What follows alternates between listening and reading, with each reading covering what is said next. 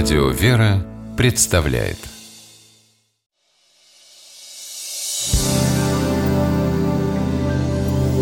Первый источник. Александр Петрович, вы слышали? Нашего Юрку директором назначили.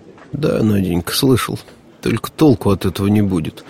Знаешь, в мое время было выражение такое «Слепой ведет слепого» Кажется, это наш случай А, и я его знаю А откуда оно, знаешь? М Напомните Выражение «слепой ведет слепого» происходит из Библии. Мы находим его в сюжете, рассказанном евангелистом Матфеем. Давайте процитируем фрагмент из первоисточника. «Оставьте их. Они слепые вожди слепых, а если слепой ведет слепого, то оба упадут в яму».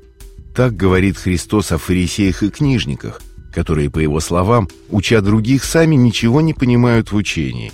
А началась эта история с того, что к Иисусу пришли иерусалимские книжники и фарисеи с желанием получить ответ, почему его ученики приступают к преданию старцев и не умывают своих рук, когда едят хлеб.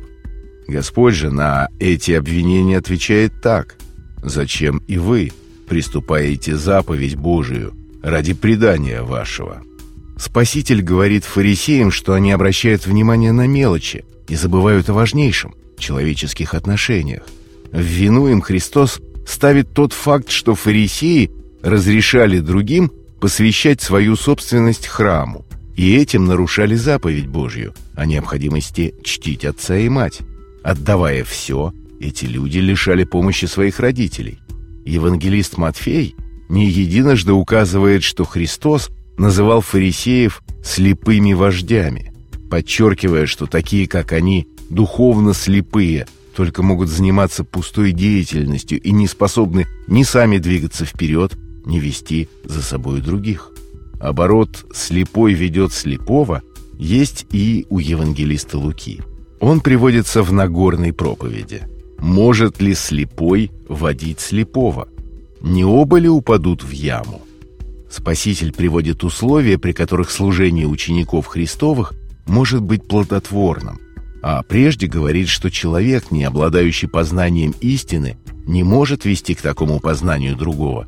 Но если под слепым во времена Христа понимали человека, не обладающего необходимыми знаниями, то, например, в словаре Даля второй половины XIX века под слепым понимается не только духовно незрящий человек, но и ослепленный убеждением, страстью или безрассудством. Слепой ведет слепого, так иносказательно говорят о плохих руководителях, о вождях и покорной им невежественной толпе, которые стоят друг друга.